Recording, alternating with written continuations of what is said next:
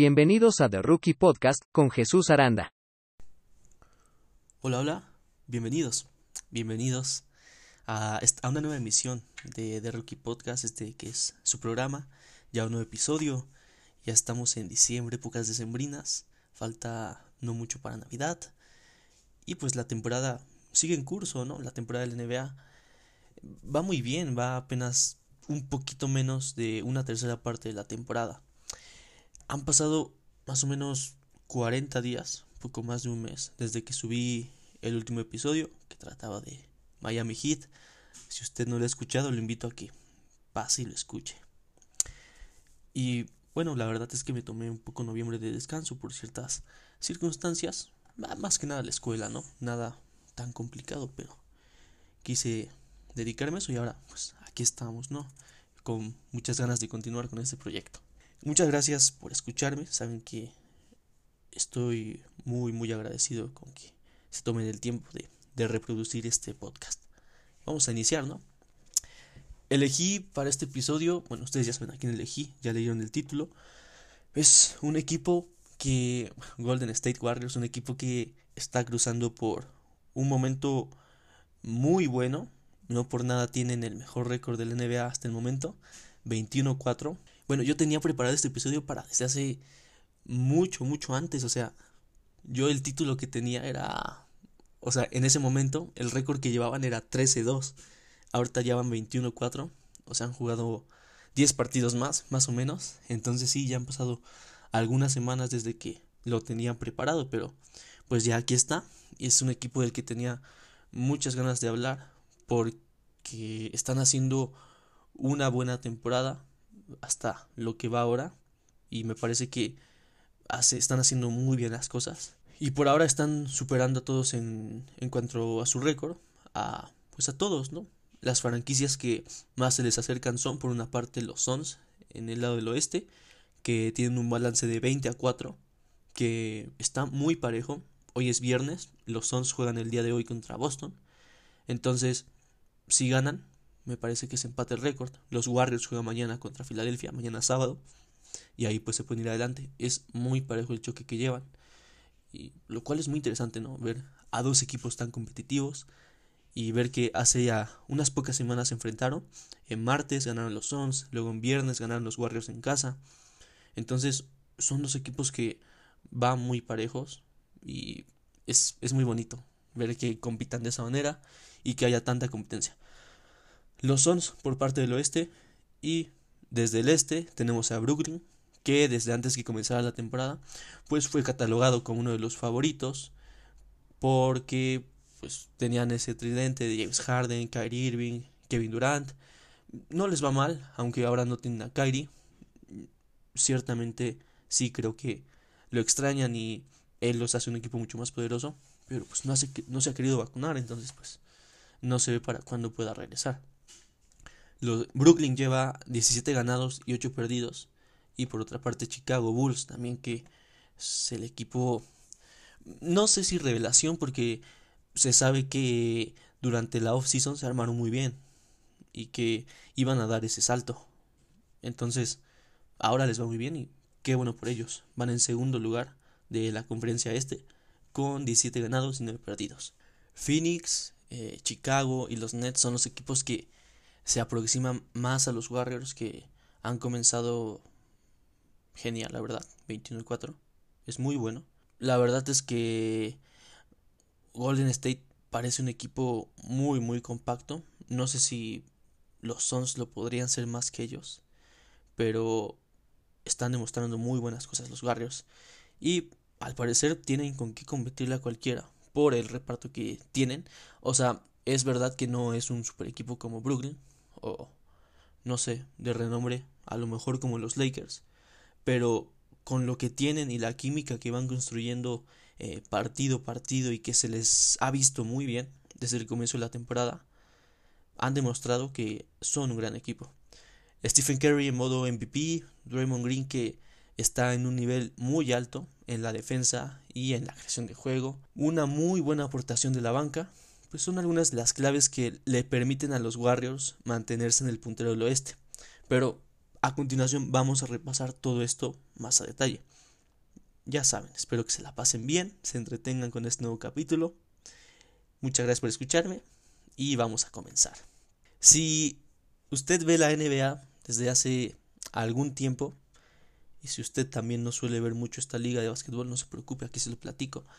Es, se sabe que durante los últimos años, más o menos los últimos cinco años, los Warriors se habían consolidado como uno de los equipos más dominantes de aquellos momentos y probablemente como uno de los mejores equipos de la historia.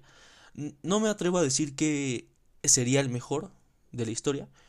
Creo que es bastante subjetivo, depende de la perspectiva de cada quien. Puede que no lo sea, es cierto, pero sí diría que como uno de los mejores. Cuando digo que ha sido uno de los mejores equipos en los últimos años, me refiero a un periodo que va desde 2014 hasta más o menos 2019, 2020 y 2021, pues ya no tanto, la verdad, ya no. Pero, ¿por qué razón? Bueno, en la 2014-2015, ellos fueron campeones de la NBA, superando 4-2 a los Cavs de LeBron. Luego en la 2015-2016, sí, esa temporada no fueron campeones porque Cleveland le remontó un 3 1 en finales y perdieron 4-3 los Warriors. Pero lo destacable de aquella temporada es que obtuvieron el mejor récord de victorias en una temporada. Hablo de el 73-9. Así fue como superaron el 72-10 de los Bulls de Michael Jordan. Luego, en la 2016-2017, regresaron para ser campeones, ganándole nuevamente a los Cavaliers con un total de 4 a 1. Posteriormente, un año después, en la 2017-2018, volverían a ser campeones, derrotando otra vez a Cleveland solo que ahora los aplastaron 4 a 0. Y ya nos vamos a, al último año en el que tuvieron cierto dominio, que es la temporada 2018-2019. Ha sido la última en la que compitieron directamente por el campeonato. En esta también llegaron a las finales. En tal ocasión ya no fue contra Cleveland, fue contra los Toronto Raptors, liderados por Kawhi Leonard, y las perdieron 4 a 2 o sea, se fueron en seis partidos. Muchas eh, circunstancias que obstaculizaron el camino al anillo. Mm, Durant sufrió esa ruptura de tendón de Aquiles, Clay Thompson quedó fuera por lesión también, o sea, dos de sus principales figuras pues salieron en esas finales, mala suerte la verdad. Y pues las lesiones es algo que le puede pasar a cualquiera en cualquier momento. Y se ha visto en todas las temporadas, o sea, la temporada pasada tan solo que fue un, un gran obstáculo para que Brooklyn, que a lo mejor era el favorito, pudiera coronarse. Es algo que le puede pasar a cualquiera y pues es una desgracia para cada equipo, ¿no? Les pasó en un momento muy muy importante. Tal vez de no ser así, los Warriors hubieran ganado ese campeonato, la historia se contaría diferente. No obstante, no fue así. Todo se dio de esta manera en la que los Raptors obtuvieron su primer anillo de campeones cinco temporadas seguidas en las que fueron un equipo totalmente dominante, cinco finales consecutivas, tres campeonatos, una época dorada para ellos, tuvieron muchos éxitos, aunque las siguientes dos temporadas se encontrarían con un camino pues, más oscuro, más triste, complicado, tedioso y sin muchos logros. Después de esas finales del 2019 contra Toronto, las siguientes dos, hablo de la 2019-2020 y la 2020-2021, o sea, la anterior, ni siquiera clasificaron a playoffs. ¿Qué pasó exactamente? Vamos primero con la temporada 19-20. Una temporada bastante mala para ellos, en contraste por lo que ya venían haciendo desde hace algunos años.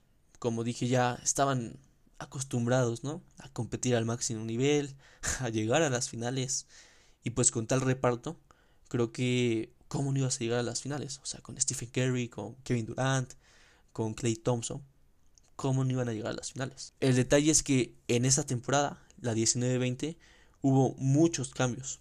Por mencionar algunos, antes de que arrancara esa season, Kevin Durant se fue a Brooklyn, luego Clay Thompson también continuó en recuperación por su lesión de ligamento cruzado anterior de su rodilla izquierda y luego, adelantándome un poquito, en noviembre de 2020 tuvo una lesión en el tendón de Aquiles, lo cual lo sacaría toda la temporada 2021. Hoy en día sigue sin jugar, aunque de esto ya hablaré un poquito más adelante. Andre Godala, que era otro jugador importante para esa dinastía de los Warriors, fue traspasado a Memphis en la offseason de 2019. Y el factor más importante, considero, para que esa fuera una temporada de olvido para Golden State, fue la lesión de Kerry. Les paso el contexto. La temporada 2019-2020 comenzó el 22 de octubre de 2019 y el 30 de octubre, es decir, una semana después, los Warriors estaban jugando apenas el cuarto partido de la temporada contra precisamente los Suns, cuando un jugador de Phoenix cayó sobre la mano izquierda de Kerry, fracturándolo y quedándose fuera de la temporada, pues por dos, tres meses. Originalmente iban a ser tres meses los que iba a estar fuera, mm, es decir, más o menos hasta finales de enero, principios de febrero, se supone que regresaría. Una u otra razón hizo que regresara hasta el 5 de marzo del 2020 en ese partido perdieron contra los Raptors y ya, ¿no? O sea, se suponía que todo normal, ya había regresado, ya estaba recuperado, Stephen estaba bien, de salud. Eso fue el 5 de marzo. Seis días después, el 11 de marzo del 2020, se suspendió la temporada por COVID. Pues ya saben, ¿no? El mundo colapsó. La temporada se reanudó hasta el 30 de julio, la burbuja de Orlando, pero únicamente volvieron 22 equipos. ¿Qué pasó con los 8 equipos que no volvieron? Ah, pues fue porque ya no tenían posibilidad de clasificar a playoffs. Y es que, con justa razón, los Warriors no regresaron. Fueron el peor récord de la 2019-2020. Ganaron 15 partidos solamente y perdieron 50. O sea, fue un rendimiento muy malo, terrible. Así Kerry pues estuvo borrado prácticamente un año, o sea, desde el 30 de octubre de 2019 hasta principios mediados de diciembre de 2020 del año pasado, cuando iba a comenzar la temporada 2020-2021. A pesar de todo ese tiempo que estuvo fuera, la temporada pasada cargó al equipo y tuvo un gran desempeño Steve. A grandes rasgos, yo diría que la salida de Durant, la lesión de Clay y Kerry que fueron esas las razones principales para que los Warriors tuvieran una muy mala temporada 2019-2020.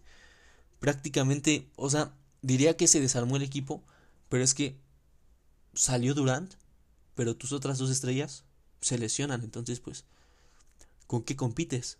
¿Con qué compites cuando ese era el núcleo de tu equipo durante algunos años y el que te permitió ganar campeonatos? Y bueno, eso, esas son las razones, yo creo, por las que tuvieron una muy mala temporada, la 2019-2020. Ya si nos vamos a la temporada pasada, la 2020-2021, fue claramente mejor que la, de 2019, pero tampoco fue súper buena y tampoco estuvo al nivel de lo que habían logrado hace algunos años.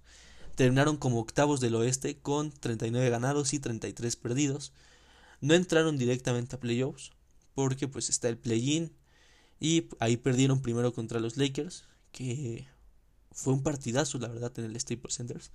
Luego fueron al segundo juego de play-in contra Memphis Grizzlies, que tuvieron la oportunidad de ganar, al final no, no sucedió y se quedaron fuera por segunda temporada consecutiva. Lo cual supongo que para Stephen fue un poco frustrante por el hecho de que de verdad había mostrado estar en un gran nivel al hacer este podcast sabía que iba a tener que desenvolver varias cosas para poder hablar sobre cada aspecto del equipo. Entonces, pues, iré, iré paso a paso.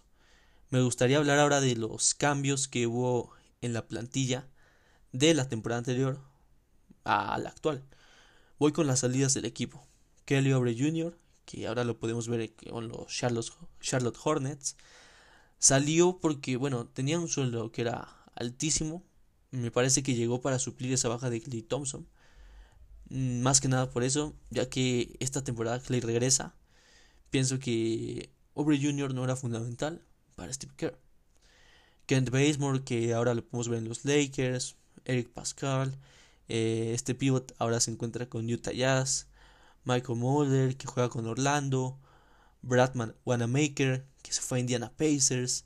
Nico Manion, este joven de 20 años que regresó a su natal Italia, ¿no? Hombres de banca que al final no lograron aportarle mucho al equipo en la temporada pasada y no lograron trascender.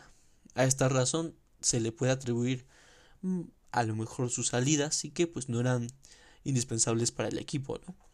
Y es cierto que la temporada pasada, al no haber un gran rendimiento colectivo, pues los Warriors dependían muchísimo de lo que hiciera Stephen Curry, requiriendo que, que Curry tuviera una noche fenomenal. Hay que recordar que la temporada anterior fue en la que Stephen rompió su récord de anotación personal. Esto lo hizo contra Portland, anotándole 62 puntos. También se dieron noches en las que anotó por lo menos 10 triples, contra Orlando, por ejemplo, o contra Denver, a quienes desconvirtió 53 puntos, incluyendo 10 triples, o contra los Sixers, a quienes también les metió 10 triples. La temporada pasada, y esta, ha sido, mm, bueno, pero la pasada, ha sido maravilloso ver jugar a Stephen Curry. Bueno, siempre es genial verlo por la manera en la que juega y por todo lo que hace. Yo creo que el mérito es porque estaba jugando en un equipo mucho, muy irregular, que se peleaba las últimas posiciones de los playoffs, plazas de play-in, y yo creo que eso lo llevó a cargar al equipo y ver qué tan lejos podía llegar. No estaba Clay, no estaba Durant. Creo que era una prueba para él, para ver qué tan lejos podía llegar con este equipo. Ya vimos que quedaron en octavos, cayeron en el play-in, primero contra los Lakers, luego contra Memphis, pero, o sea, en el hipotético escenario de que no existiera un play-in, de que los Warriors estaban entrando a playoffs, sí, en octava posición, pero entraban con un Stephen Curry en estado puro. También hay que recordar que terminó como uno de los tres candidatos por el MVP de la temporada regular, junto con Joel Embiid, Nikola Jokic, y fue líder en, anotación con un promedio de 32 puntos por juego en 63 partidos. Stephen ya lleva tiempo de que está en estado de gracia. Y esa versión de Curry que pudimos ver la temporada pasada, levantando a los Warriors, es al que podemos ver el día de hoy. Pueden ver cualquier partido de esta temporada y hace muy buenos papeles, muy buenas actuaciones.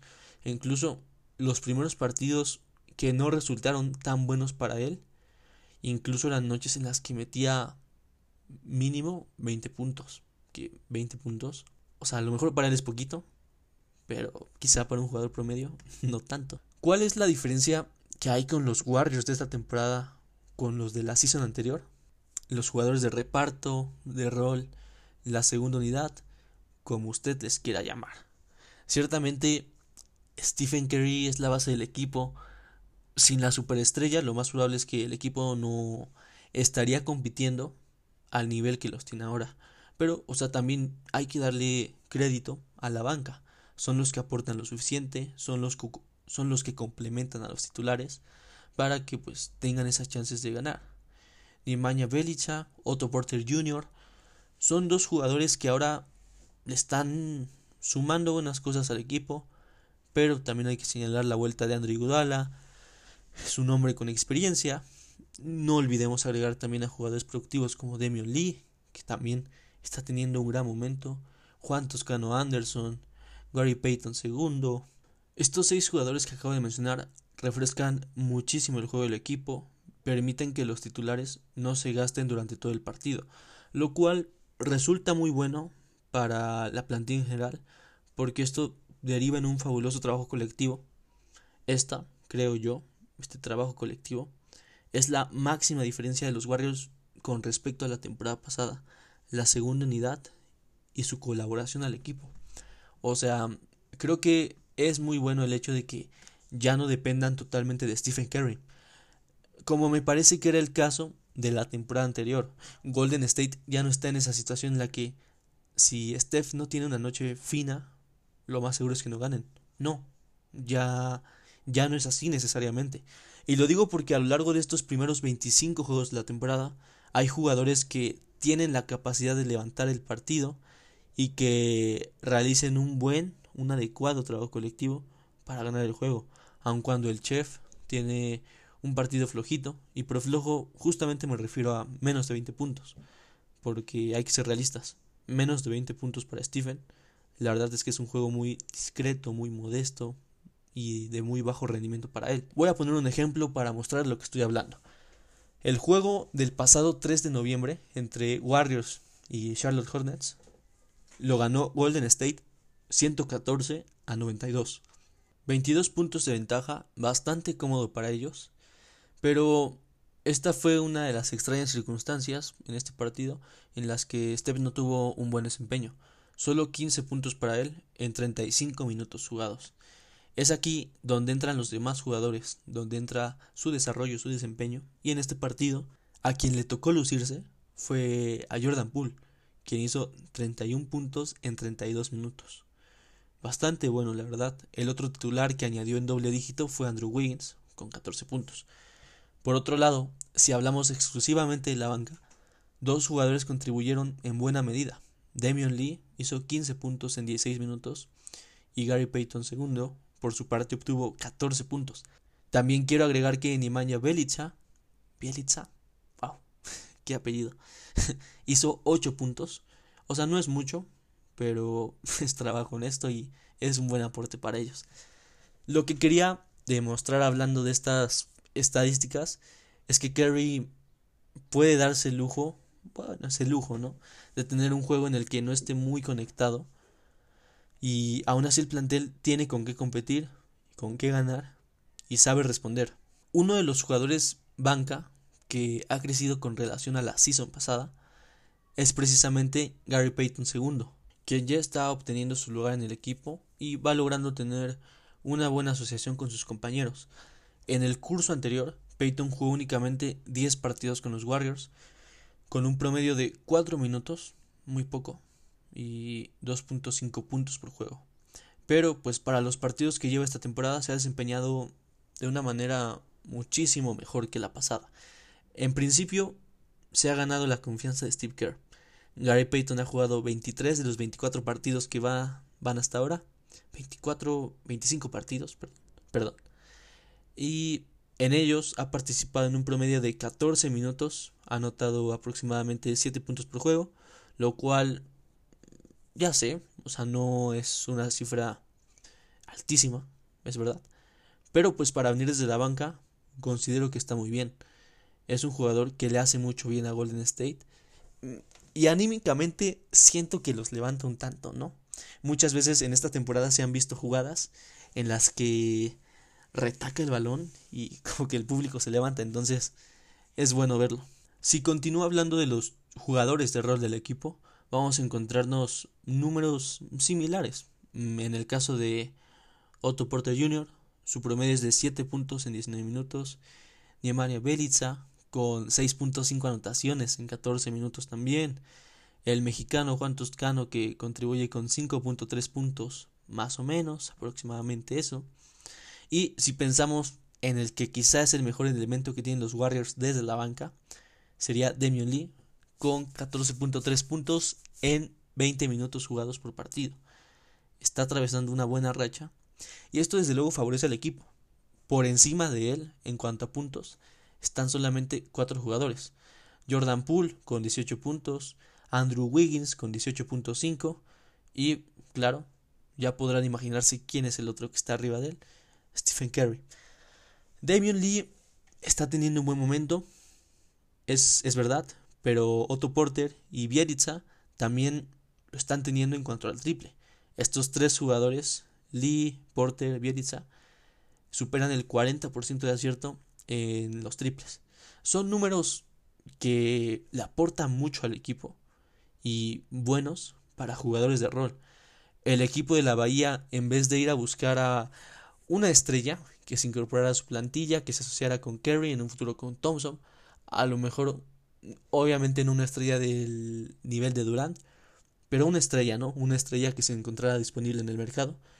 No, no, no hicieron eso. O sea, apostaron más por este juego coral en el que sin tener jugadores de renombre, probablemente el jugador con más renombre en la banca sea Andri Udala, pero sin que tengan los reflectores encima, le aportan y le suman mucho al equipo cuando no está el quinteto titular.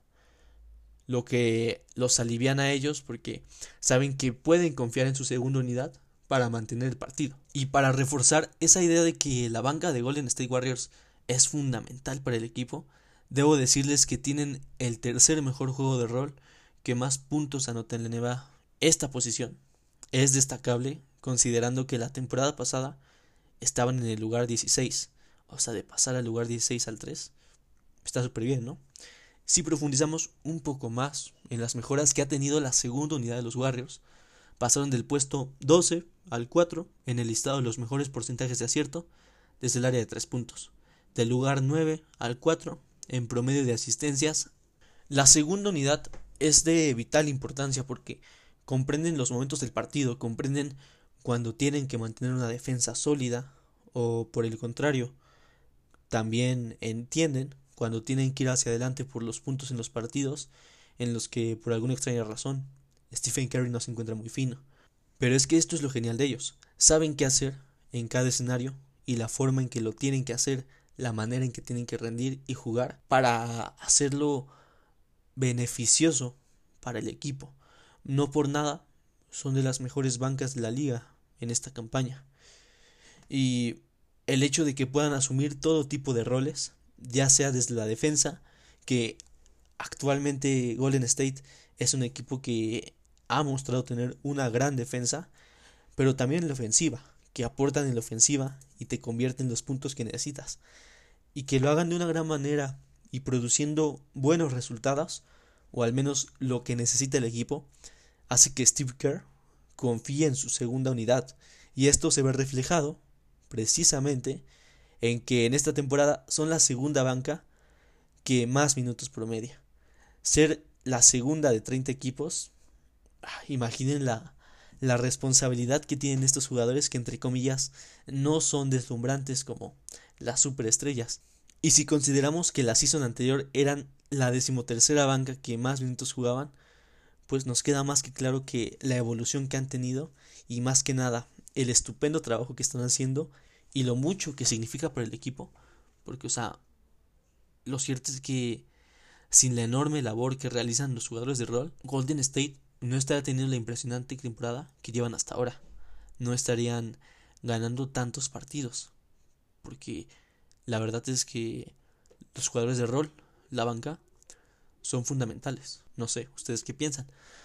Así están las cosas con los jugadores de rol, básicamente. Me parecía clave remarcar el porqué de su relevancia, pero también me gustaría hablar de otros jugadores, partiendo ahora un poquito hacia los titulares. Jordan Poole es uno de los jugadores sobre el cual quiero hablarles, que me parece muy importante, que también está teniendo un momento fascinante con los Warriors. Desde el inicio de la temporada, es más, desde la pretemporada me parece, ha estado jugando a un gran nivel. Considero que en esas situaciones en las que Stephen Curry, ya sé que digo mucho Stephen Curry, lo sé, lo sé, solo que de verdad siento que es la base del equipo, siento que es el que los dirige y sobre el cual se ha construido este proyecto de los Warriors. Ok, continuando, en determinados partidos en los que Stephen no va teniendo una noche de las que él acostumbra, ya saben, ¿no? De muchos puntos. Jordan Poole suele ser la alternativa ante esta, mm, podría llamarle a lo mejor traba, puede ser, que puede llegar a tener Steph. Poole es alguien que del mismo modo tiene la capacidad de hacer partidos de 20 o 30 puntos. En lo que va de esta temporada promedia ya 18 puntos, ligeramente menos que Andrew Wiggins, que tiene 18.5, y que Curry. Y sí, Wiggins es muy buen jugador. En un partido reciente me parece que fue contra Orlando Magic, anotó 8 puntos. Entonces sí, igualmente Andrew Wiggins tiene esa capacidad para anotar y por algo es el segundo jugador que promedia más puntos. Pero, o sea, yo quiero recalcar el mérito de Jordan Poole por diversos factores. Empezando tal vez por factores externos, ¿no? Stephen Curry está hecho una estrella. No hay discusión en que él es el pilar de los Warriors. Por otra parte, Andrew Wiggins ya tiene 26 años. En su momento fue elegido número uno en el draft del 2014. Ya estos dos jugadores Curry y Andrew Wiggins, pues ya tienen cierta experiencia. O sea, creo que sería lógico pensar, o al menos ver reflejado en estadísticas y en desempeño, que suele meter más puntos que Jordan Poole. Pero que Jordan Poole esté manteniendo el mismo promedio de puntos que Andrew Wiggins, 18 puntos por juego, quiere decir que está a un gran nivel y más porque puede mejorar y mejorar conforme pase el tiempo. Entonces, yo creo que su techo es muy alto y tiene mucho que dar todavía. Quién sabe, tal vez en un futuro pueda ser la cara del equipo cuando ya no esté Kerry o cuando ya no esté Thompson. Y, o sea, yo digo que Poole puede progresar ampliamente porque un factor a su favor es su edad. Es muy joven, tiene apenas 22 años, su desarrollo está en curso. Sin contar esta temporada, ha completado tan solo dos campañas, la 2019-2020, que ya sabemos que fue turbulenta por temas de pandemia, hicieron una campaña pésima. En esa, su temporada rookie solo jugó 57 partidos. Luego, en la 2020-2021, pues no estuvo borrado ni nada, jugó 51 juegos. Mm, bastantes, la verdad, considerando que la temporada pasada era de 72 juegos. Pero los Warriors eran un equipo completamente dependiente a Curry. Pero parece que se ha producido cierta metamorfosis con Poole, hablando de su rendimiento y estadísticas. A lo largo de su segunda temporada alcanzó un promedio de 12 puntos, 1.8 rebotes y 1.9 asistencias, que aunque fueran 12 puntos en la temporada anterior fue el máximo fue el cuarto máximo anotador por debajo de Curry, de Kelly Oubre Jr. y de Wiggins otra vez. Eso habla en gran parte del mal paso que tenían los Warriors durante la 2020-2021. Y es que sí, si tu cuarto máximo anotador del equipo promediaba 12 puntos por juego, ¿qué puedes esperar de los demás jugadores? De la banca, por ejemplo. 12 puntos, 1.8 rebotes, 1.9 asistencias. Fueron sus números en la season pasada, ¿no? Pero para esta ha dado un salto hacia adelante, pues ahora en 25 partidos jugados estamos hablando de un poco menos de un tercio de la temporada, lo que llevamos hasta ahora, 10 de diciembre de 2021.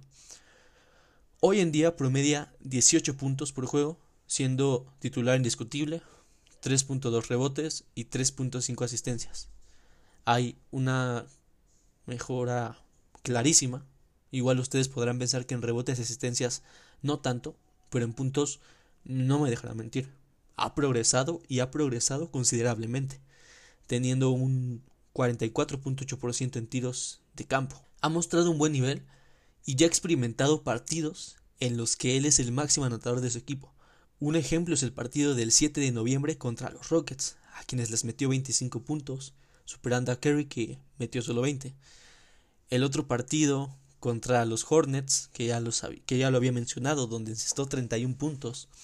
A los Raptors les anotó 33, o el 30 de noviembre, partido que sí, perdieron contra los Suns, pero a ellos les metió 28 puntos, el máximo de los Warriors esa noche. De verdad, creo que Poole es un jugador que ha tenido un enorme progreso de una temporada a otra.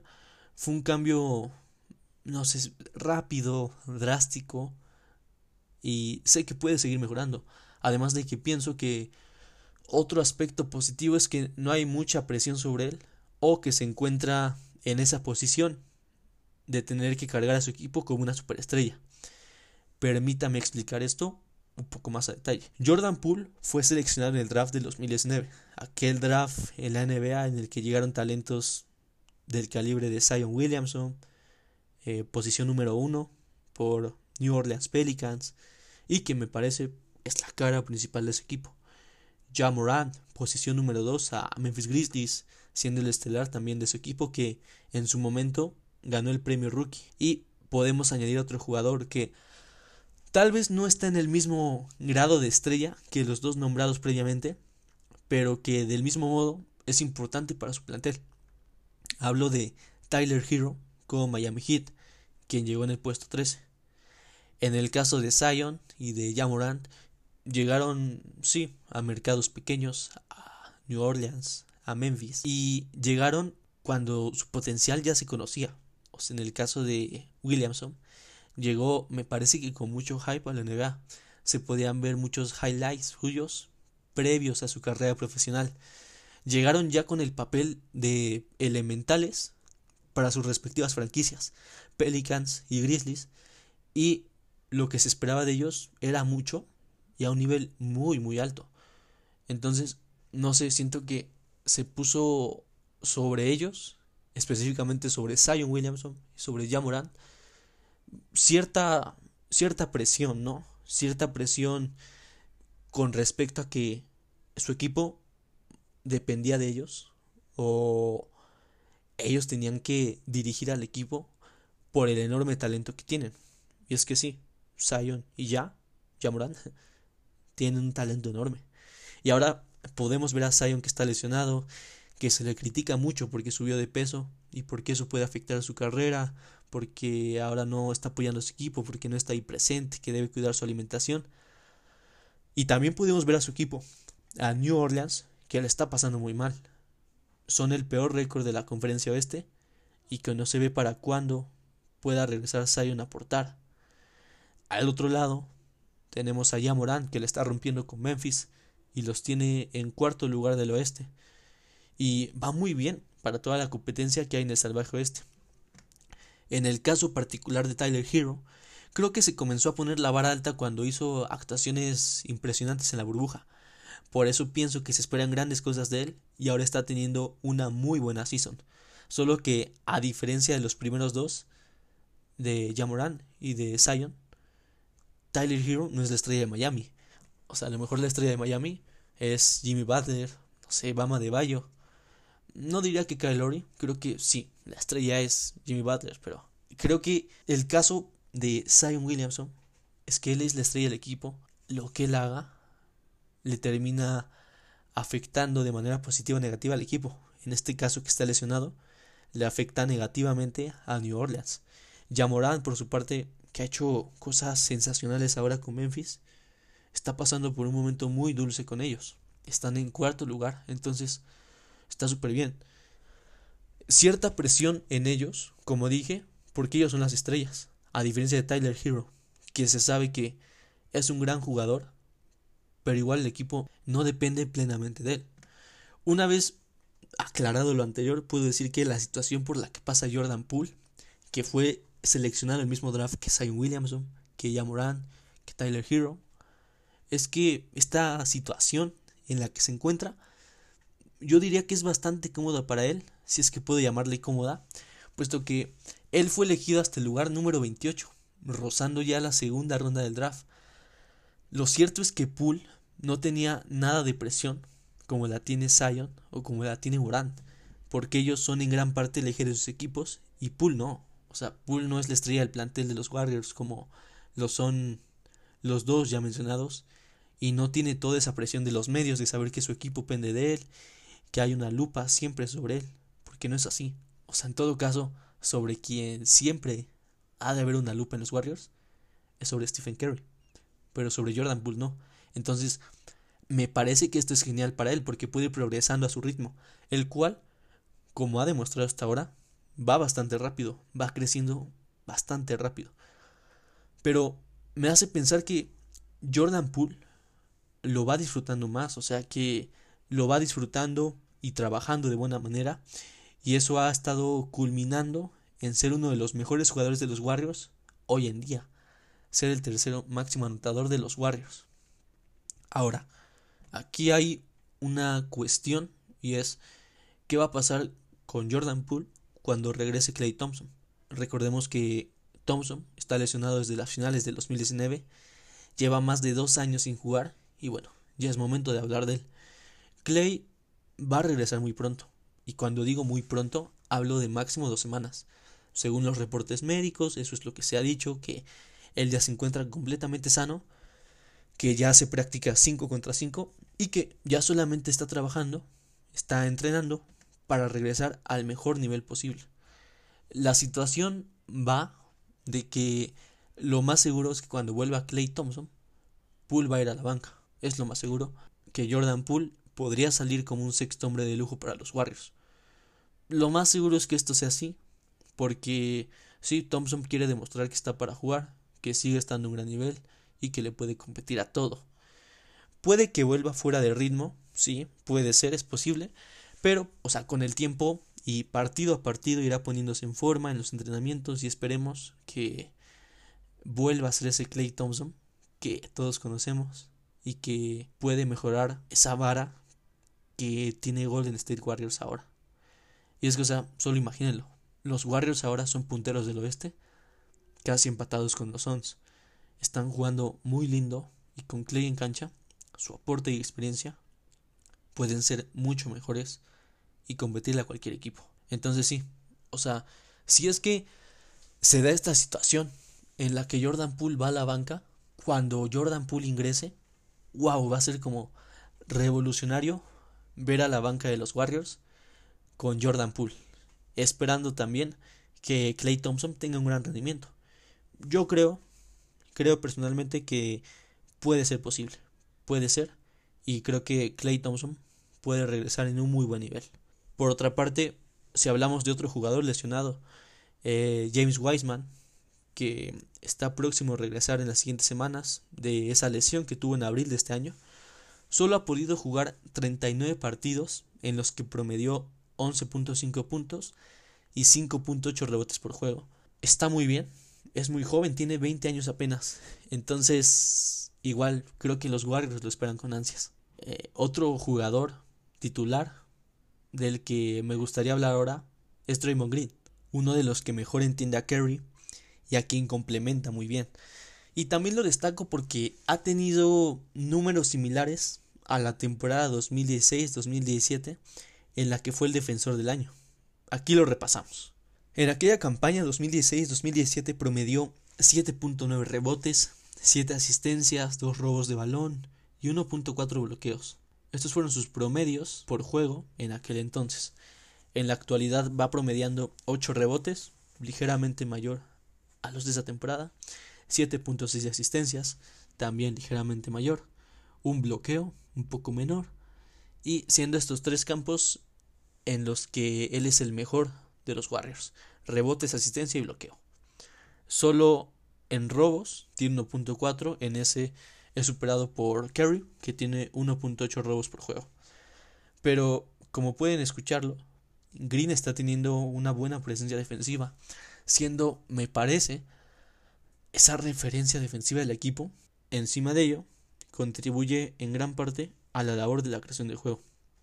Estamos hablando de 8 asistencias por partido, que sí, o sea, tal vez no va a ganar ese reconocimiento de que fue el máximo asistidor de la temporada, como, no sé, como lo es Chris Paul, que lleva 10 asistencias por juego, 10.1, o las 9.4 que tiene Troy Young. Pero 8 asistencias por juego lo veo como un número bastante respetable y que muy significativo para los Warriors. Ahora mismo Draymond Green es el mejor socio de Curry. Eh, en ese caso, qué bueno para ellos dos y para el equipo, ¿no? Porque si sigue en ese nivel va a favorecer en gran medida a la estrella de los Warriors. Qué bueno que Draymond Green está, está teniendo un buen nivel y está aportando mucho en defensa. Vamos ahora con el mejor jugador del plantel, sin duda alguna. Ah, ustedes ya saben quién es, ¿no? Stephen Curry, quien ahora se encuentra en un nivel altísimo, altísimo, siendo uno de los máximos favoritos a llevarse el premio al MVP de la temporada, el jugador más valioso. Esto junto a Kevin Durant y ni que hablar, o sea, los dos son unos jugadores tremendos y que están conduciendo muy bien a los equipos y que los estos dos jugadores, Kerry y Durant, tienen a sus respectivos equipos como líderes de su respectiva conferencia. En cuanto al promedio de puntos por partido que Kerry se está peleando ese título de anotación con Durant, KD promedia 28.4 puntos por juego, mientras que Kerry mantiene un promedio de 27.5 puntos por partido. Y es que Kerry ha tenido partidos de muchos puntos en esta temporada. En su primer partido contra los Clippers anotó 45 puntos, en el partido contra los Chicago Bulls les hizo 40, el 8 de noviembre contra Atlanta anotó 50 puntos, a los Nets de Kevin Durant precisamente les anotó 37 puntos. Entonces está en un nivel tremendo, está manteniendo ese nivel que ya tenía desde la temporada pasada. Y bueno, el sensacional rendimiento de Steph no es nada reciente. O sea, si nos remontamos justamente a la 2020-2021, ya venía regalando grandes actuaciones. Y bueno, lo repito, él fue el líder de anotación con 32 puntos por juego y terminó en, entre los tres finalistas por el MVP, junto a Jokic y Embiid. Ahora, Stephen está repitiendo todo eso que ya había hecho anteriormente. ¿Cuál es la diferencia? Que ahora tiene un equipo que tiene las armas necesarias para competir y que ha estado sorprendiendo a todos siendo el número uno en el oeste. Yo imagino que él se debe sentir muy bien con el equipo que tiene. Bien porque tiene en mente que es un equipo en el que hay buena química, que lo complementan, que lo acompañan y que comprenden muy bien las necesidades de juego que tiene Kerry y cómo lo pueden potencializar, como es en el caso de Draymond Green, que lo comprende muy bien. Y por otra parte, también pienso, tengo esa idea de que él podría sentir cierto alivio por el hecho de que al tener un muy buen equipo o un equipo que suficientemente competitivo, que cada jugador hace su contribución, sea titular o sea de banca, sea en defensa o sea en ofensiva, el equipo ya no depende totalmente de su rendimiento para que puedan ganar. El equipo tiene la capacidad de ganar por sí mismo. En esta temporada me parece que ya hubo un partido, creo que fue contra los Cavaliers, en el que Kerry no jugó y ganaron. O sea que sí, los Cavaliers no son el mejor equipo, pero que no lo tengan y ganar, creo que es un buen indicio. Aunque Kerry tenga una noche flojita, de 20 puntos o menos, como ya lo dije anteriormente, resulta maravilloso para él el que pueda quitarse esa presión que tenía durante la temporada pasada. Entonces, qué bueno por él y qué bueno por el equipo. Igual porque se quita cierta presión, me parece puede descansar más, a lo mejor para los partidos que son realmente importantes, ¿no? Otra cosa que me gustaría abordar sobre él es que está nada de romper el récord de triples de Ray Allen. Está solo 10 triples. Eh, juega el día de mañana contra Filadelfia. No sabemos si va a anotar los 10 que necesita. En su último partido que jugó fue contra Portland. Anotó solo 6 triples. Entonces pues veremos qué pasa. Tal vez sí, tal vez no. Pero la, la posibilidad está ahí y existe. Siento que hay cierta presión sobre él por los triples. El partido contra Portland inició uno de cinco en triples. Entonces, sí, siento que tiene igual un tanto de presión. Pero una vez que mete esos 10 triples, podrá relajarse, podrá jugar siendo el máximo triplero de la NBA. Título, me parece, va a tener, va a tener sí o sí. Es más que obvio porque en 780 y tantos partidos, me parece, va a lograr lo que Ray Allen logró en 1300 y tantos. Evidentemente está sentado en esa mesa de el mejor tirador de la historia o uno de los mejores tiradores de la historia. Eso seguro. Y así están las cosas con Stephen Curry y con el equipo en general. Creo que no muchos esperaban que los Warriors llegaran a tener el rendimiento que están teniendo ahora, siendo número uno Golden State en el oeste, siendo también el tercer equipo que anota más puntos por juego, tienen un promedio de 113.2 puntos por juego, y del mismo modo son una de las mejores defensas de la NBA, permitiendo solamente 100.3 puntos por cada 100 posesiones. De la misma manera son el equipo con más asistencias por juego, con un promedio de 28.7 y esto refuerza, hace más sólida esa idea de que son un equipo con un muy buen trabajo colectivo, con muy buena química, que aporta muy bien desde la banca y los titulares, entonces es muy bueno que estén jugando así. Kerry y compañía, cada uno en su rol, aportando en buena medida, manteniéndose sanos, esperamos, y esperando la pronta llegada de Clay Thompson, de James Wiseman. Seguro que ahora sí, después de dos temporadas, van a entrar a playoffs. O bueno, eso es lo que se espera, ¿no? Por la manera en la que están jugando. O sea, no digo que van a entrar en primeros, en segundos, pero de que entran, yo sí diría que van a entrar ahora sí a playoffs. Y bueno, ustedes saben, ya en playoffs el límite es el cielo. Y aunque es complicado ganar un campeonato, seguro que en un óptimo estado de todo el plantel, con ese juego que lo está caracterizando de ser un, un equipo de trabajo muy colectivo, seguro que los Warriors serán un equipo complicado de vencer. Y bueno, hasta aquí el podcast del día de hoy, de esta ocasión. Espero les haya gustado, que lo hayan disfrutado mucho. Es muy interesante hacer este tipo de análisis sobre los equipos de la NBA, ver cómo están. Y ahora me interesó hablar sobre ellos porque me parece que van teniendo una temporada muy muy buena y ya veremos si siguen así. Esperemos que las lesiones no los afecten y que todo corra bien, ¿no? Esperemos que sigan así, que sigan regalando un buen básquetbol. Y pues nada, disfrutar de cada partido, no solo de los Warriors, sino de toda la liga. A diario, casi a diario hay partidos muy muy buenos. Es cuestión de ver el básquetbol de la NBA y gozarlo. Muchas gracias por escucharme. Espero se la hayan pasado muy bien. Les agradezco infinitamente. Ya voy a regresar a la regularidad a subir estos podcasts. Espero los disfrute mucho, pásenla muy bien, tengan, hoy es viernes, entonces tengan un muy buen fin de semana y hasta la próxima, usen cubrebocas y bye bye.